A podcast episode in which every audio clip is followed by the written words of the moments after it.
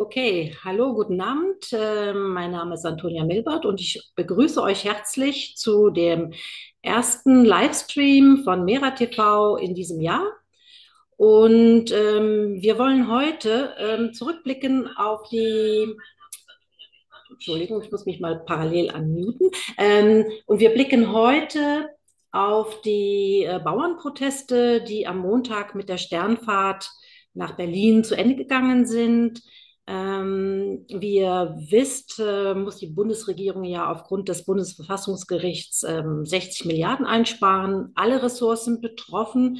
Und in der Landwirtschaft äh, war der Vorschlag, ähm, die Agrardieselsubventionen zu kürzen und für die Landwirtinnen die äh, Kfz-Steuerbefreiung zu streichen.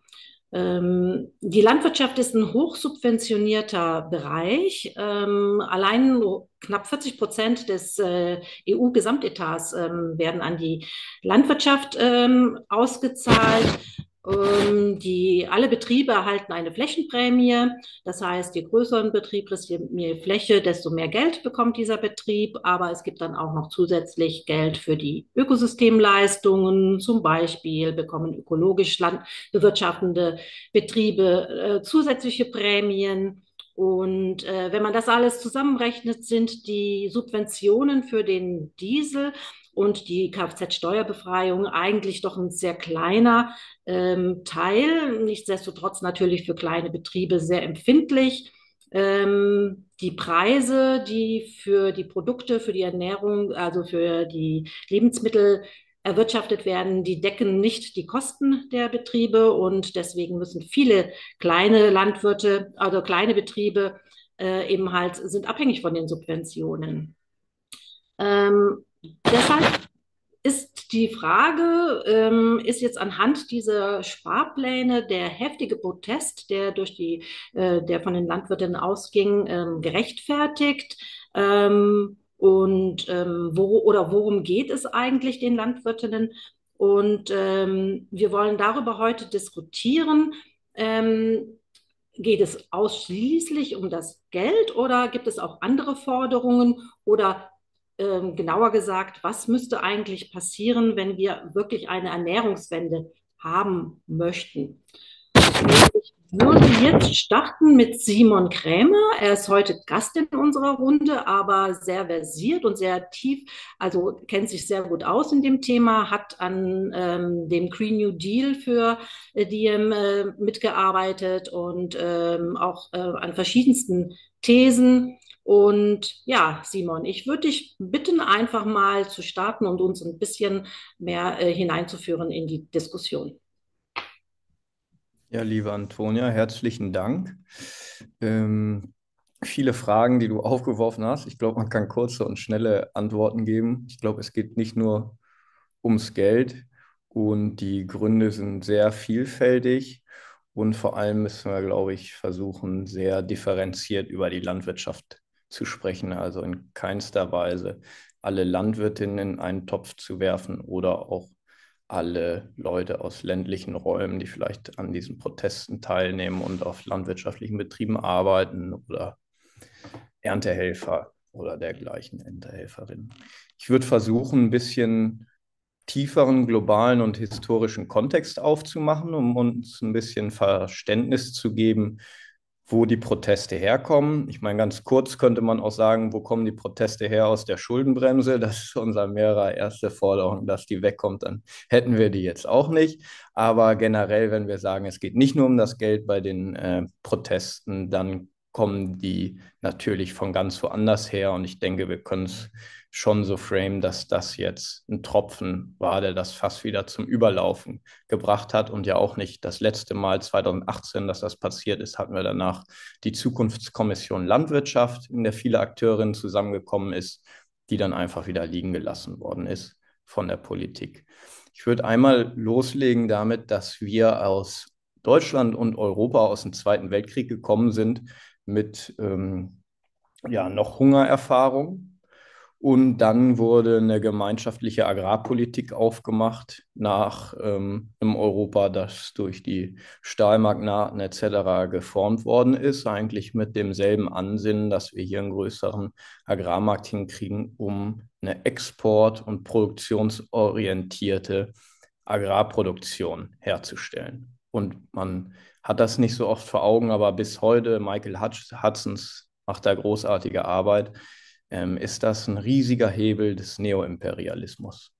Weil solange sich andere Staaten auf der Welt, in der Mehrheitswelt, nicht selbst ernähren können, sondern auf europäisches, amerikanisches NATO-Getreide angewiesen sind, können sie sich auch nicht davon befreien, ihre unrechtmäßigen Schulden zu bezahlen, sich selbst zu ernähren. Das beste Beispiel davon ist Thomas Sankara und Burkina Faso in den 80er Jahren, die sich innerhalb von vier Jahren befreit haben, dann selbst ernähren konnten und dann hat man ihn aber auch gleich wieder umgebracht. Und hier in Europa haben wir dann, hat sich die gemeinsame Agrarpolitik immer weiter entwickelt. Erst hat man ähm, den hm, Zahlungen gegeben, um ihre Produktion zu subventionieren, also gekoppelt an ihre Produktionsgüter. Dann gab es irgendwann sogenannte Milchseen und andere Sachen, eine Überproduktion, die wir auch nicht mal mehr ähm, auf dem globalen Markt loswerden konnten. Und dann hat sich das geändert und vor allem auch den Druck durch ähm, die Welthandelsorganisation. Da hat man gesagt, wir machen jetzt Direktzahlungen, aber alles immer unter dem Wachse und Weiche Mantra der neoklassischen Agrarökonomie. Also werde größer, verbessere deine Skaleneffekte als landwirtschaftlicher Betrieb und produziere mehr mit weniger Menschen, weil das das teuerste in Europa, die Arbeitskraft. Und so hat sich das eigentlich entwickelt und in den letzten 20 Jahren sind dann immer andere Maßnahmen dazugekommen, und das zeigt uns dann auch meines Erachtens als der größten Probleme, warum die Landwirtinnen auf die Straße gehen. Also landwirtschaftliche Betriebe sind geschwunden, landwirtschaftliche Betriebe in Deutschland sind größer geworden. Gleichzeitig sind die Preise für Land gestiegen, also das finanzielle Asset für reiche Leute. Ähm, Agrarboden ist das bestperformste Asset in den letzten 20 Jahren. Und gleichzeitig sind die Pachtpreise immer weiter gestiegen und der regulative Rahmen für Landwirtinnen ist immer unsicherer geworden. Also es gibt immer mehr Bürokratie und die kann sich immer schneller ändern und gleichzeitig reduziert das halt die Planungssicherheit und auch die Adaptionsfähigkeit und die Le Selbstlernfähigkeit von landwirtschaftlichen Betrieben. Und darin sind eigentlich die Landwirtinnen gefangen in den letzten Jahren kriegen immer Versprechungen von der Politik, aber es wird alles nur unsicherer. Und man muss auch dazu sagen, Landwirtinnen produzieren noch immer die wichtigste Urproduktion von unserer Gesellschaft, aber es ist auch der Bereich, der am stärksten vom Klimawandel und der gesamten ökologischen Krise in seiner Fähigkeit zu produzieren betroffen ist. Es ist aber auch der Bereich, der am meisten dazu beiträgt. Also über das der Sektor, es wird oft vergessen, mit den meisten CO2-E-Emissionen über 30 Prozent weltweit, ist der Sektor mit über 80-prozentiger Verantwortung an der Zerstörung der Artenvielfalt und unserer Primärwälder. Ähm, aber gleichzeitig eben auch ein Sektor, der die meiste Kapazität hat, uns als Gesellschaft an den Klimawandel anzupassen und überhaupt in positive Einflüsse auf die ökologische Krise generell zu haben. Und ich würde damit eigentlich dann abschließen wollen, bisher, dass wir diese landwirtschaftlichen Proteste aus ganz verschiedenen Bereichen kommen, also einmal aus dieser kaputten Agrarpolitik, die Wachs und Weiche hat und für einzelne Landwirtinnen einfach einen regulativen Rahmen geschaffen hat, der ihnen keine Sicherheit gibt, keine Zukunftsperspektive der sie auch nicht auf einen Transformationspfad begleitet, der es ihnen erlauben würde, ihre Betriebe an die Zukunft anzupassen, dass die vielleicht an Kinder oder sogar Enkel übergeben werden könnten.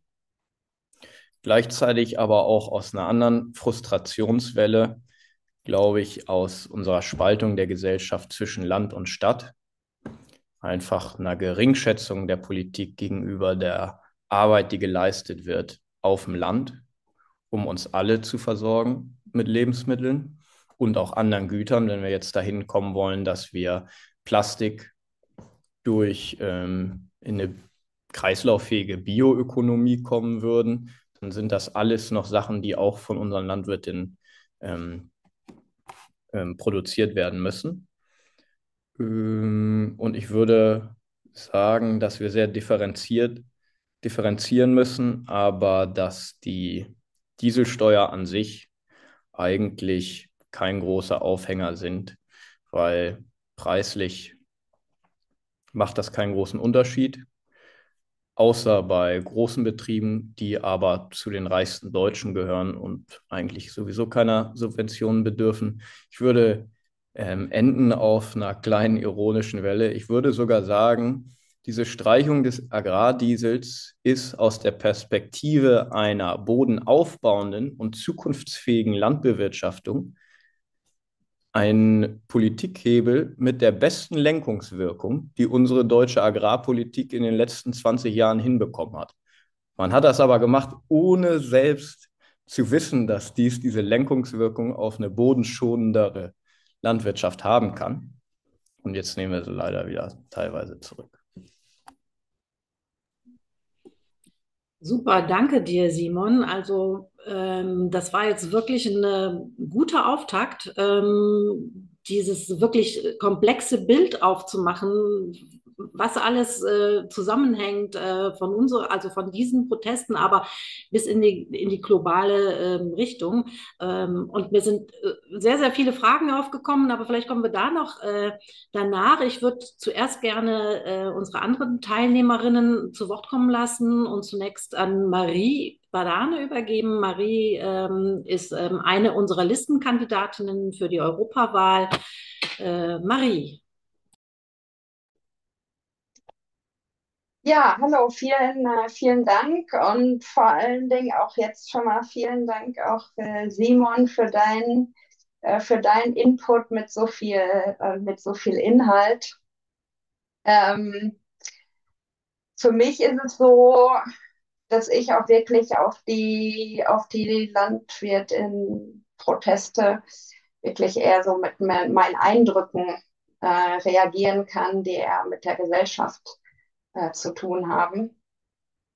Ähm, und dann vielleicht einfach, um einzusteigen, dann auch mit, der, mit einer der Eingangsfragen, ob der Protest denn gerechtfertigt ist. Da würde ich erstmal einfach mal grundsätzlich ähm, schon mal sagen, ja, das ist also ein Widerstand gegen, äh, gegen neoliberale Politik, ähm, die ja, die vielen ausbeutet, ist erstmal so im Großen und Ganzen gerechtfertigt, ohne dann jetzt in die Details zu gehen. Ähm, aber ähm, ja, die Proteste zeigen halt auch wirklich dann am Bild der Landwirtschaft ähm, die, den, ja, den großen Fehler im System und die, ähm, ja, ja, die exponentiell wachsende Macht der wenigen über die vielen. Und das hatte Simon jetzt auch gerade dann schon beschrieben, wie es dann, es gibt immer weniger und dafür halt größere, wirklich, also Landwirtschaftsbetriebe. Ähm, ich gehe dann also ganz sicher, die dann natürlich auch von den Subventionen und auch allgemein der Agrarpolitik am meisten profitieren. Letztendlich wahrscheinlich auch fast egal ob fossil oder grün. Ähm, und kleinere Höfe sich dann ähm, ja, Bio-Grün nicht, le nicht leisten können, ähm, wenn sie halt nicht aus Überzeugung dann wirklich diese extra Meile halt gehen wollen oder können. Und mit den Niedrigpreisen der großen Lebensmittelkonzerne können sie dann auch nicht konkurrieren. Da denke ich mal auch wieder, egal ob jetzt mutmaßlich Bio oder auch nicht. Und da hat dann äh, wirkliche Nachhaltigkeit letztendlich wenig Platz und auch nicht nur im Sinne von Klimaschutz oder Tierschutz, äh, sondern halt auch für die Menschen, die dann von der Landwirtschaft und im ländlichen Raum auch leben. Ähm, und ja, und zur Frage halt des rein jetzt wirtschaftlichen Überlebens oder ja der Frage äh, oder der Frage dann halt nach dem finanziellen, ähm, woran sich jetzt auch die Proteste aufhängen mit den Subventionen, denke ich, da kommt, was halt noch ein ganz, als ganz zentraler Aspekt dazu kommt, ähm, das ist halt auch das Gefühl von gesellschaftlicher Abwertung. Ähm, und ich bin mir ziemlich sicher, das ist ein Punkt, der auch, naja, wahrscheinlich fast genauso zur Wut mit der Bauern und Bäuerinnen beiträgt wie die finanzielle Not. Und das ist da, ja, das Tragische da ist halt auch, dass die politische Rechte, die können sehr oft halt genau diesen Punkt äh, gut bedienen. Ähm, wenn ja, Menschen sich nicht wertgeschätzt fühlen, im Grunde genommen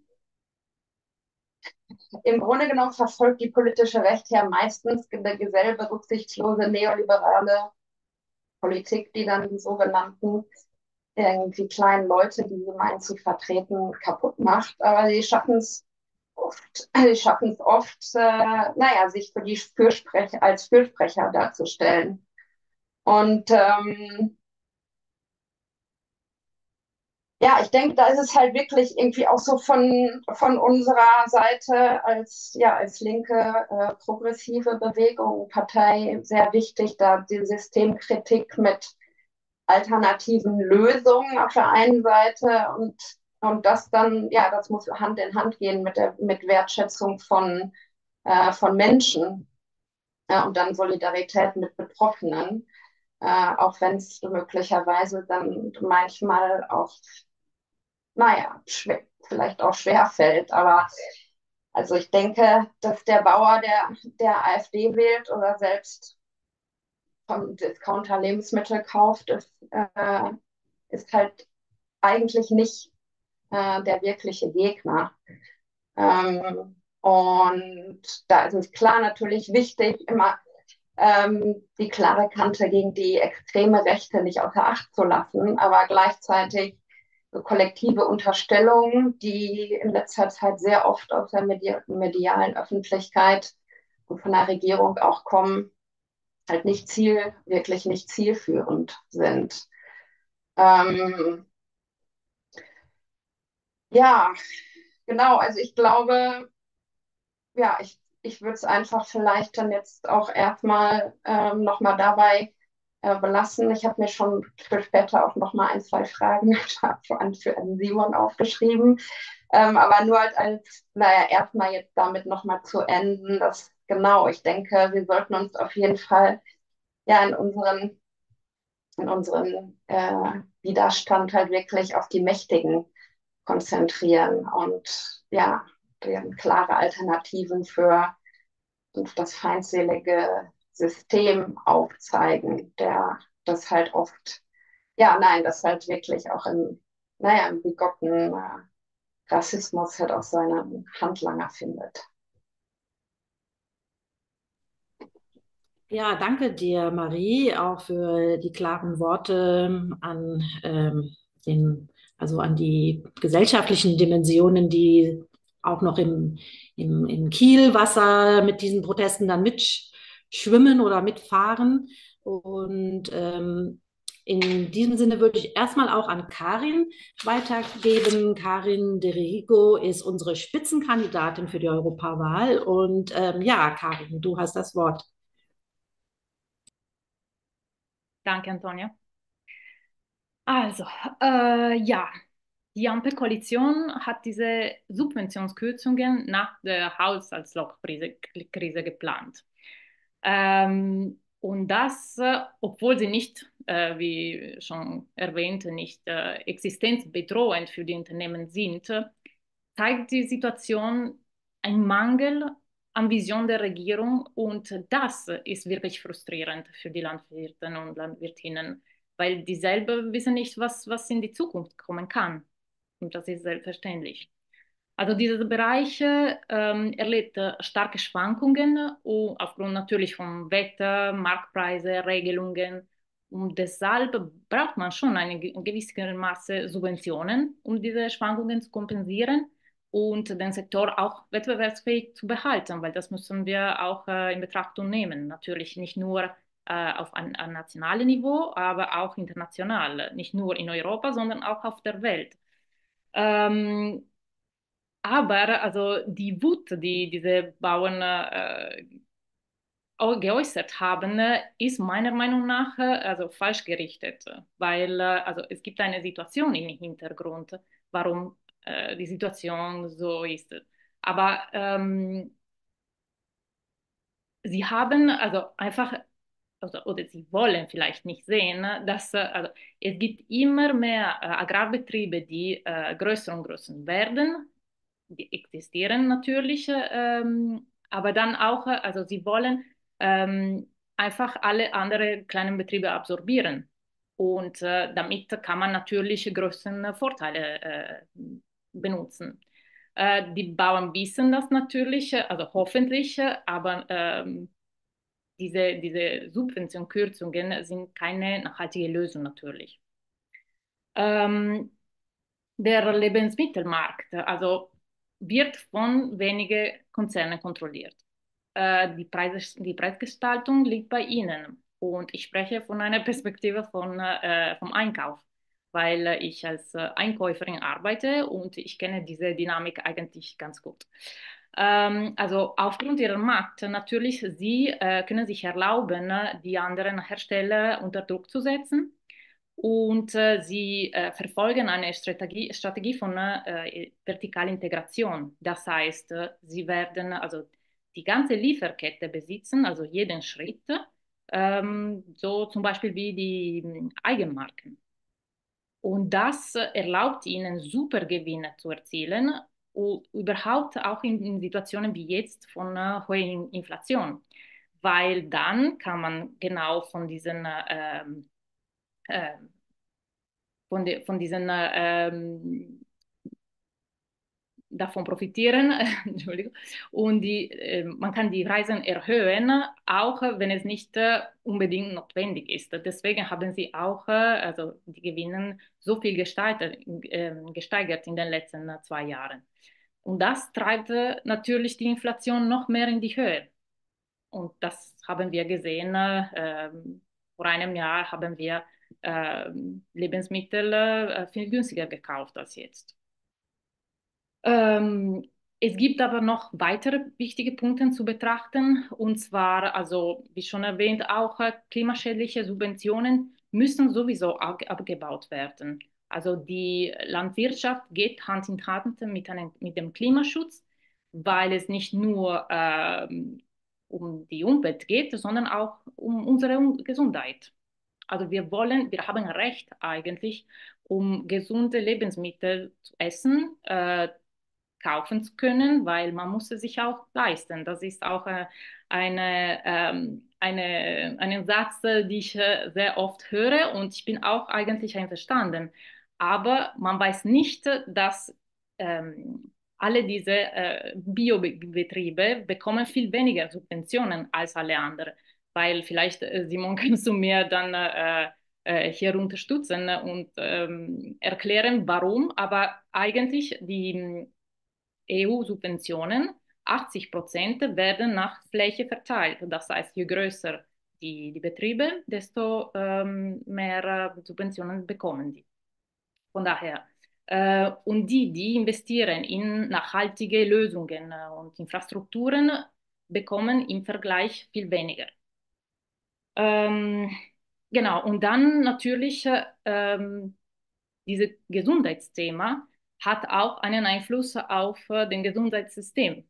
Also wenn wir gesunder essen, dann sind wir auch äh, allgemein gesunder und unser Gesundheitssystem kann sich auf äh, anderen Sachen äh, konzentrieren und äh, nicht äh, Sachen, die wir vermeiden könnten, einfach weil wir zum Beispiel Essen mit Pestiziden äh, gehabt haben und so weiter.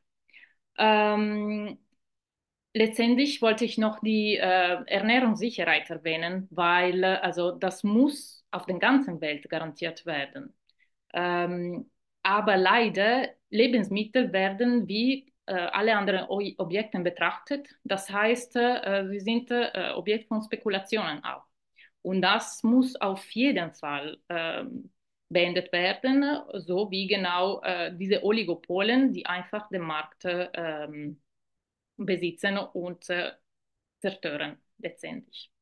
Also in Summe, was wir brauchen, ist eine Agrarwende, die umweltfreundlich, gesund und solidarische, äh, eine solidarische Landwirtschaft äh, kreiert. Also das ist, glaube ich, das Wichtigste am Ende.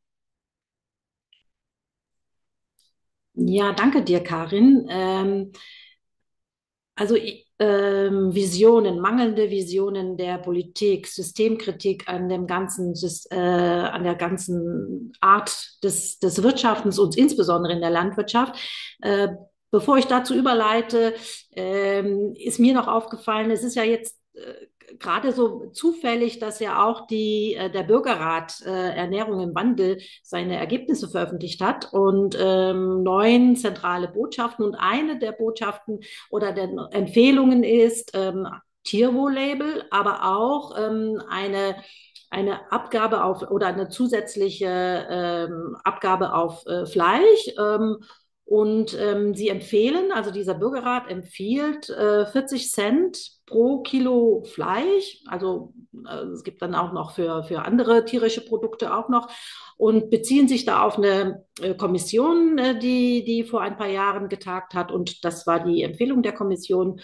Und was mich so ein bisschen nervt ähm, an der Politik, dass sie nicht einmal jetzt diesen, diese Gunst der Stunde ergreifen. Also was macht äh, unser Landwirtschaftsminister Cem Özdemir? Der sagt, naja, wir machen jetzt hier so einen, äh, äh, so einen, so einen äh, Tierwohl-Cent. Wir müssen ja nicht 40 Cent nehmen, wir können ja weniger nehmen, wir müssen ja auch nicht mit allen Tieren äh, starten. Wir, wir, wir starten jetzt erstmal nur mit der Schweineproduktion. Also Sie haben jetzt die Rückendeckung von Bürgern und Bürgerinnen in diesem Rat, die ja auch Verbraucherinnen und Verbraucher sagen und sagen, hey, wir, wir würden ja auch, also wenn, wenn das notwendig ist, wenn wir die äh, Landwirtschaft umbauen wollen, dann zahlen wir auch dafür. Und das, wir zeigen hier euch Wege auf und nicht einmal diese, dieser kleine äh, Gunst der Stunde wird ergriffen. Und ähm, ja, das regt mich tierisch auf und ähm, deswegen würde ich jetzt vielleicht in eine zweite Runde überleiten, wo wir äh, auch mal ähm, darüber diskutieren, ähm, was braucht es, was, haben, hat, was hat auch Diem für Visionen, was, was sind unsere Vorschläge für eine bessere ähm, Agrarpolitik und Ernährungswende. Da würde ich wieder, ähm, weil das auch schon jetzt ein paar Mal angesprochen ist, dass, dass große Fragen an, an Simon gerichtet sind, äh, auch direkt wieder an Simon übergeben. Ja, lieben Dank. Ich würde auch ein paar Punkte noch von meinen Kameradinnen aufgreifen, weil ich die wirklich super fand und ich das äh, nicht mit aufgenommen habe. Ähm, ich glaube, wir können auf jeden Fall noch mal sagen, ne, also was wir weltweit heute haben, ist ein, ein weltweites Agrar- und Ernährungssystem, das ungefähr 10 Billionen Dollar Umsatz macht, das ein 30 Billionen Dollar Umsatz Gesundheitssystem fordert fördert. Also bestes Beispiel davon ist, Bayer verkauft uns am einen Ende ähm, Pestizide, andere Sachen, die in uns nicht übertragbare Krankheiten erzeugen und verkauft uns dann am anderen Ende Chemotherapien, an denen sie sich doppelt dumm und dämlich verdienen. Und das ist auch das Gleiche, wenn wir heute angucken, um das nochmal im deutschen System zu gucken, die Ernährungspreisinflation in den letzten zwei Jahren war doppelt so hoch wie die Preisinflation in anderen normalen Konsumgütern. Das ist für uns alle eigentlich, also auch für eine normale SPD sollte das ja eigentlich Wahlkampfthema Nummer eins sein. Dann haben wir, gucken wir in die reichsten Deutschen. Da haben wir ganz vorne den Herrn Schwarz, von dem gibt es ein Foto. Und die ganze Lidl-Gruppe ist bekannt dafür, in Einkaufspolitik so ziemlich das asozialste psychologische zu fordern, was man sich vorstellen kann. Also Schikanierungspraktiken, die werden psychologisch darin geschult, wie sich schikaniert. Ähm, und das ist, dazu kann man dann aber noch sagen, dass diese vertikale Integration, also wir haben auch normaler Agrar, also normaler Ökonom, Professor Lindemann, hat letztes Jahr das erste Mal für Deutschland ein echtes Oligopol im Ernährungseinzelhandel aufgedeckt. Ne? Und wir kommen da mit dem Kartellrecht in keinster Weise hinterher, haben das immer zugelassen. Ähm, ist dass diese nochmal weiter integriert werden von weltweiten Private Equity Unternehmen, die jetzt das ganze System nach einer CO2e-Effizienz steuern, die uns auch so ziemlich die letzte eigene Handlungskapazität noch daraus nehmen. Also die auch noch die wenigen Bäuerinnen und Bauern, die jetzt noch übergeblieben sind, loswerden wollen. Und das wäre dann auch der Punkt zu, zu dem tollen Punkt von Marie. Also in der deutschen Sprache, Bauer, das ist noch ein Schimpfwort. Und das drückt ja schon ein bisschen aus, diese Geringwertschätzung, die man hat gegenüber Bäuerinnen und Bauern, die die wiederum auch zu Recht auf die Straße treibt. In meinem Verständnis brauchen wir auch gesellschaftlichen komplette Neuerfindung dieses Konzeptes Bäuerin und Bauer. Das ist zu Recht das Rückgrat unserer jeden Gesellschaft. Unsere Gesellschaften sind getreidebasierte Zivilisationen, die sind auf der Erfindung des Bauerntums erwachsen. Und das könnte natürlich auch, also für mich auch einen Revolutionären der Zukunft, weil wir sehen, dass keine Revolution je schaffen kann, wenn sie nicht auf Bäuerinnen und Bauern gegründet ist. Peter Kropotkin hat über die Pariser Kommune ein ganzes Buch geschrieben, dass es deshalb nicht geklappt hat. Dann gab es natürlich noch uns Preußen, die da ein bisschen reingeschlachtet haben. Ähm, und als ähm, Vision, wo wir hinkommen müssen, schleunigst, ist diese Neuwertschätzung der Bäuerin und des Bauern als Berufes. Und wir haben großartige Beispiele in ganz Deutschland, ob das junge Leute sind, die Marketgärten, solidarische Landwirtschaft betreiben, ob das junge Landwirtinnen auch von großen Betrieben sind, die den Betrieb von seinen Eltern übernehmen und sich trauen, andere Landnutzungspraktiken anzuwenden. Zum Beispiel kenne ich auch Betriebe, die jetzt eben alle nicht mit demonstrieren gegangen sind, weil sie eben aus denselben Beweggründen wie hier sich nicht vom Bauernverband instrumentalisieren lassen wollen, der nur für die reichen Betriebe in den guten Gunstregionen spricht und die Agrarbanken. Und wo wir hin müssen, und das ist vielleicht dann, um das aufzunehmen, die Subvention, ich bin auch der festen Überzeugung, dass in einer Struktur, wie wir sie heute haben mit Nationalstaaten, wir sehr gut daran beraten sind, als Gesellschaft unsere Landwirtschaft zu subventionieren weil wir die an den Klimawandel anpassen müssen und gleichzeitig brauchen, um irgendwie das ähm, Klima in stabile Wetterlagen zu führen, auch mit mehr Emission, äh, CO2 und anderen Gasen in der Atmosphäre. Aber wir müssen die Subventionen so ausgestalten, dass sie Planungssicherheit für die Betriebe schaffen, dass sie Bürokratieabbau für die Betriebe schaffen und dass sie öffentliches Geld für öffentliche Leistungen entlohnen. Und da wird es dann ein bisschen komplizierter, aber ich nenne das gerne Agrarökosystem Gesundheit. Also wenn Landwirtinnen und Landwirtinnen, Bäuerinnen und Bäuer in ihrer Arbeit quasi gemeinsam die Artenvielfalt, die Ökosystemleistungen, Boden, Kohlenstoff etc. mit der Resilienz der landwirtschaftlichen Produktion und damit auch der Gesundheit und der Nährstoffintegrität in dieser Nahrung, die wir brauchen, um uns selbst von allen möglichen Krankheiten wieder zu heilen, um überhaupt auch eine Chance haben, jetzt nicht in einem Zoonose nach Zoonose nach Zoonose ähm, Zukunft weiterleben zu müssen, sind Bäuerinnen und Bauern Heldinnen einer solidarischen, gerechteren sozialistischen Zukunft.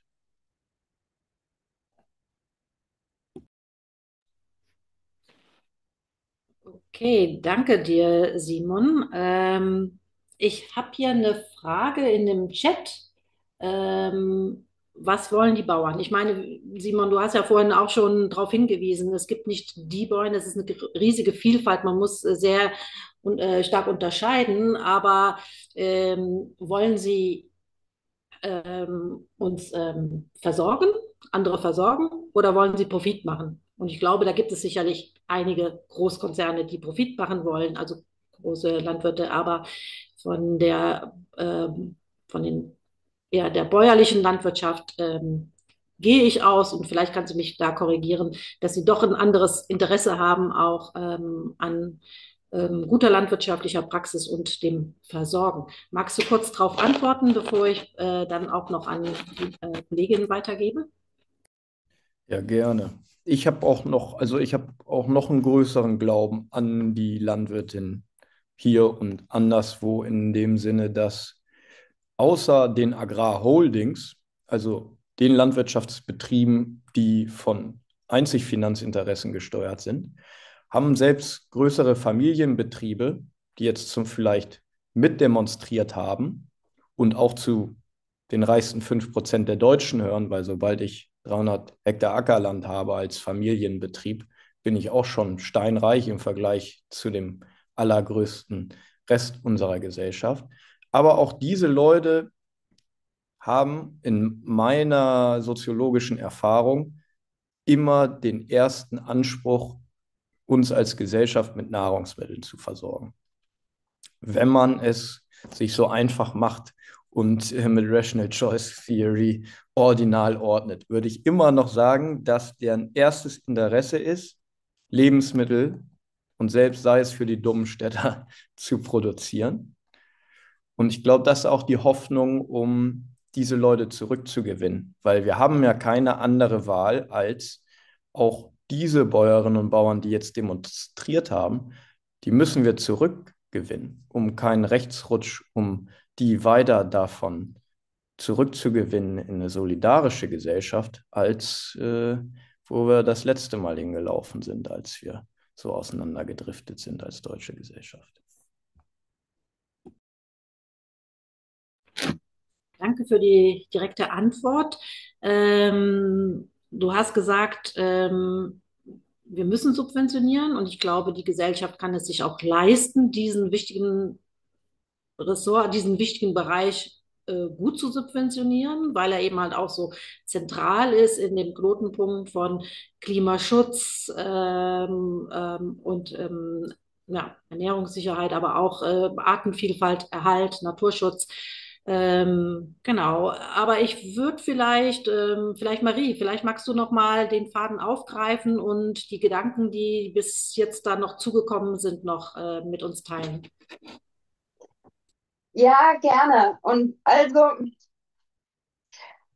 glaube jetzt für mich, ähm, um, naja, um auch so nochmal, äh, naja, eine Vision für eine bessere Zukunft ähm, im Agrarbereich, um da weiter drüber nachzudenken, denken, würde ich, glaube ich, nochmal äh, ganz gerne eine Frage auch nochmal an Simon stellen. Und zwar hast du ganz am Anfang ähm, naja, über die Geschichte gesprochen. Und also meine Frage, die geht jetzt dann natürlich nicht nur zurück, sondern halt auch im Hinblick auf die Zukunft. Aber ähm, du hast dann von der naja, von der Agrarwirtschaft als eine der großen Säulen auch der, des äh, neoliberalen Kapitalismus gesprochen und wie, das, wie Europa nach dem Zweiten Weltkrieg im Grunde genommen eigentlich, naja, sozusagen so fast von Hunger gleich in Richtung Produktion und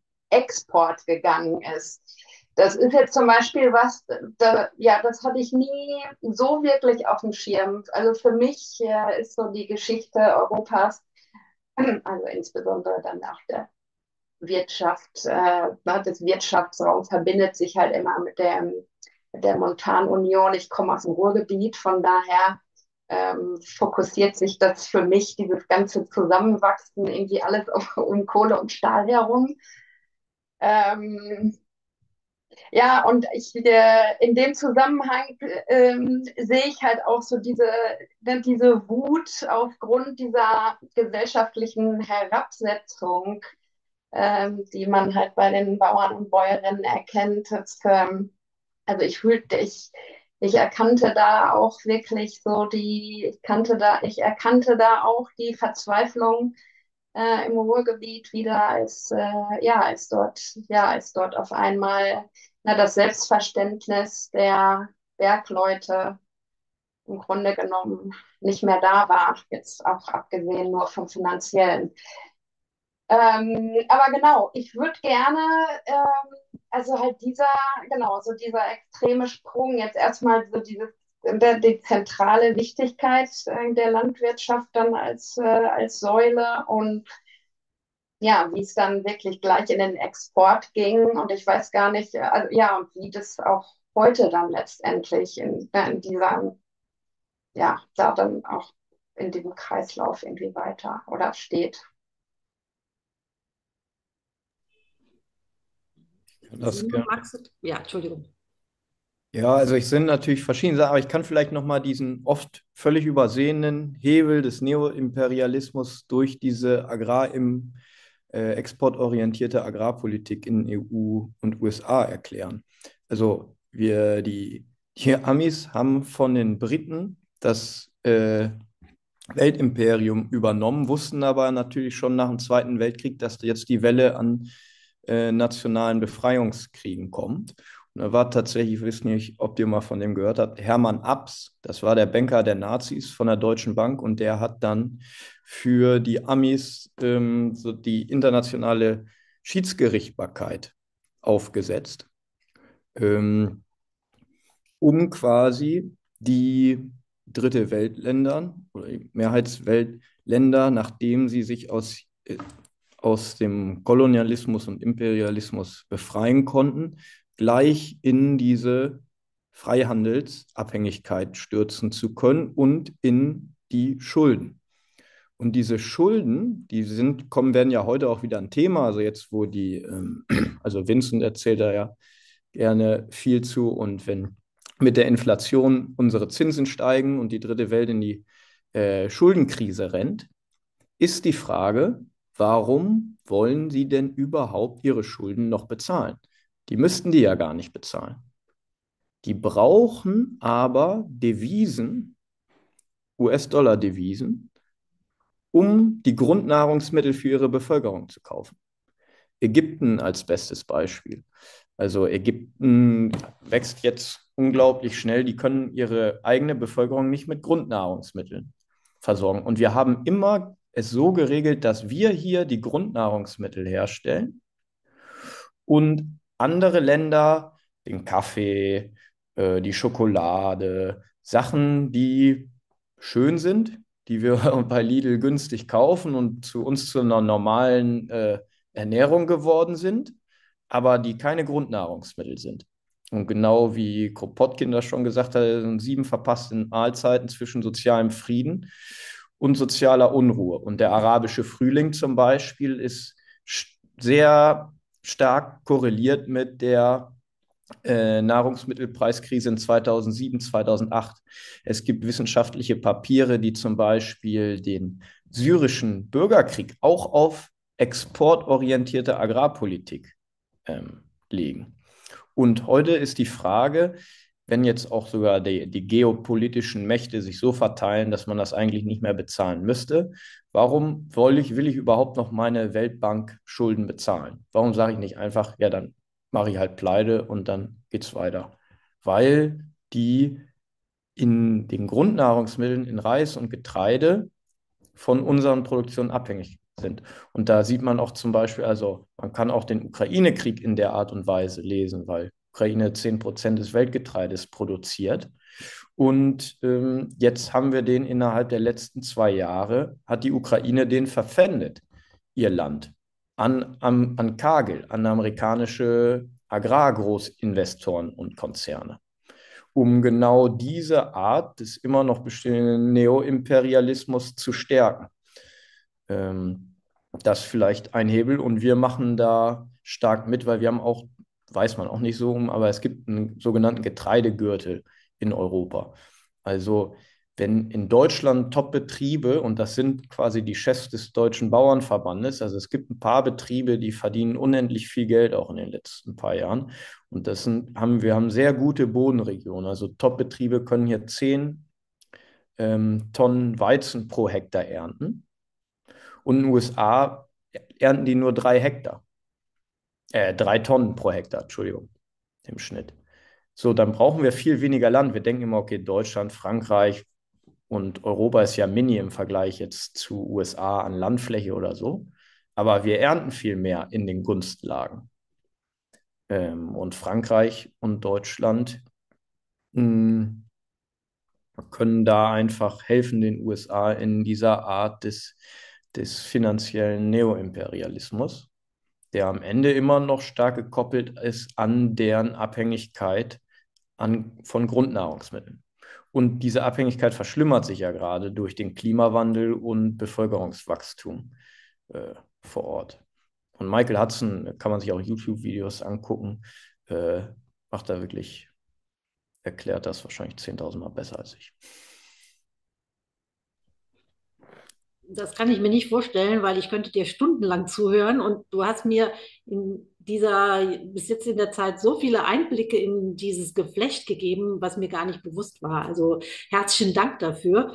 Ähm, aber bevor ich jetzt vielleicht nochmal das Wort an dich gebe, würde ich doch nochmal die Karin äh, bitten, ob sie noch ob ihr noch Gedanken gekommen sind, die sie auch gerne mit uns teilt. Also ob es jetzt nochmal zu den Protesten als solches geht oder aber für eine andere Zukunft. Äh, bitte, Karin.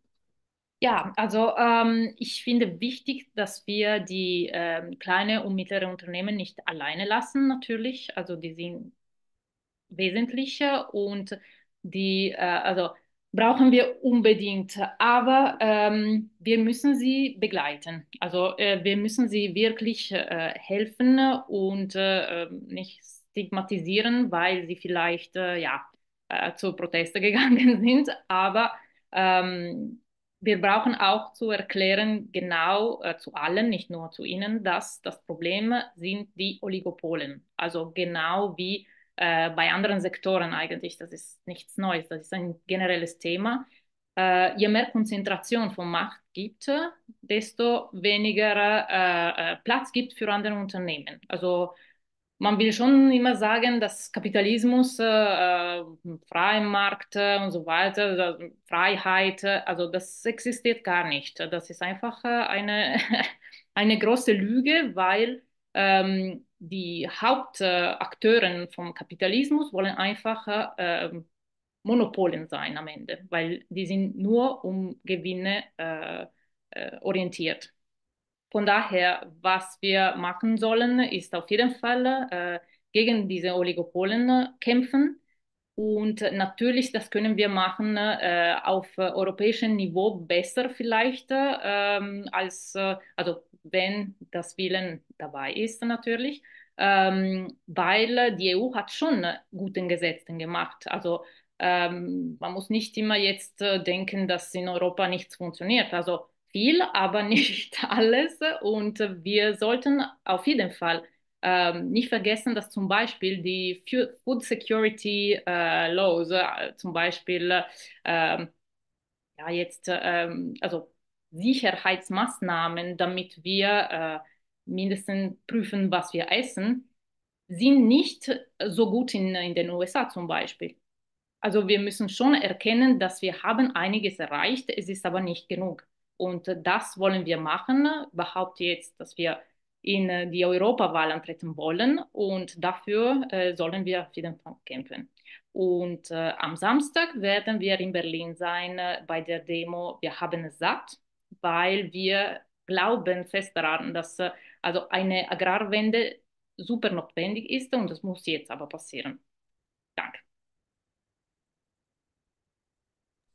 Ja, danke dir, Karin. Also ähm, auch da kommen mir schon wieder so ein paar Gedanken. Ne? Europa, ähm, die Strategie Food to Fork, ähm, ähm große Ziele. Ne? Ähm, ich glaube 30 Prozent Ökolandbau, aber wie dann die Finanzmittel, die Subventionen ausgestaltet werden, das reicht hinten und vorne nicht. Also ähm, klar, Ziele proklamieren, aber man muss Politik machen, dass sie auch äh, umgesetzt werden können. Und ähm, da ist also tatsächlich noch sehr, sehr viel Luft nach oben. Ähm, und ähm, ja, ähm, wir haben jetzt sehr viel ähm, wir haben ein bisschen so die Proteste in Deutschland noch mal ähm, aus den Augen, nicht aus den Augen verloren, aber äh, sie sehr, sehr gut in, in die größere Politik eingerahmt. Und ähm, ich finde, es ist einfach auch wirklich wichtig, dass wir hier auch das Verständnis und das tiefe Verständnis für die Bäuerinnen und die Bauern und ähm, dass wir hier differenzieren, ne? dass wir auch sehen, ähm, man kann nicht alle über einen Kamm scheren und äh, kleinere äh, Betriebe, die kämpfen wirklich um ihr Leben äh, und ich, ich kenne auch aus, der, ähm, aus dem ländlichen Raum ähm, Betriebe, also diese sogenannten Nebenerwerbsbetriebe, ne, die, wo jemand noch einen normal anderen Beruf hat und dann nebenher noch Landwirtschaft macht, was äh, nach dem Krieg wirklich äh, eine sehr äh, normale Struktur war in, in dem ländlichen Raum, was es ähm, immer weniger wird und, und auch viele Leute sich nicht mehr leisten können, weil sie von dem anderen Beruf in ihren Betrieb investieren, damit der leben kann. Also von der einen Tasche in die nächste tun. Und ähm, das sind ähm, wirklich ähm, das mit großem Idealismus und das sind, äh, ist wirklich dann auch unerträglich, wenn man sieht, äh, wie es eigentlich äh, nur auf, auf die, auf den, auf die, ähm, auf die, äh, ja, ähm, Karin, Oligarchie, ne, auch in, in, in diesem Sektor dann ähm, hinwirkt, dass die, äh, die noch mächtiger und reicher werden. Und ähm, möchte von euch vielleicht noch jemand, äh, hat noch jemand einen Gedanken, möchte noch was sagen? Ähm, sonst würde ich nämlich jetzt, ja, okay. Nein, okay, dann äh, habe ich deinen Wink falsch verstanden, denn ich würde jetzt einfach noch einen kleinen Werbeblock machen. Also wir treten oder wollen für die Europawahl antreten. Und der erste Schritt, den wir dazu leisten müssen, ist genügend Unterstützer, äh, unter, äh, Unterschriften zu sammeln. Auf unserer Homepage ähm, findet ihr ein Formular dazu. Bitte füllt es aus, unterstützt uns damit wir zur Europawahl antreten können, damit es in Europa eine andere Stimme gibt und äh, damit wir die Politik ändern können für die vielen, weg von den wenigen. Ich danke allen, die uns zugeschaut haben. Ich fand es super interessant, also habe viel gelernt. Ich hoffe,